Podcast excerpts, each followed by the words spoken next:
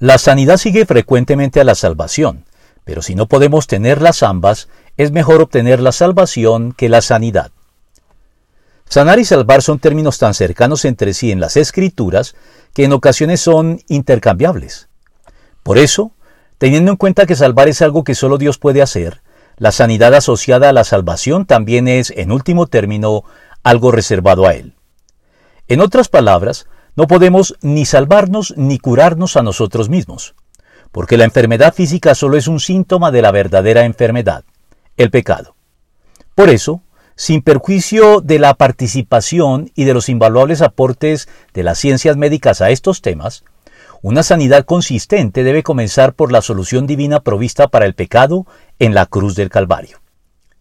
El pecado es la enfermedad por antonomasia que agobia al espíritu humano, al punto que la enfermedad física es con frecuencia solo una consecuencia de aquel.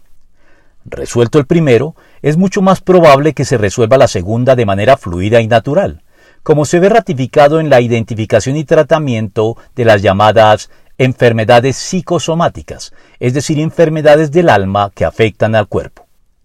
Pero en este esquema, la prioridad la tiene la salvación y el perdón de pecados antes que la sanidad, pues una vez hecho lo difícil, el perdón y la salvación, lo fácil, la sanidad, se convierte casi en cuestión de trámite para Dios. Después de todo, el profeta no se presta a equívocos cuando al referirse siete siglos antes al ministerio de Cristo, lo describe en estos términos precisos.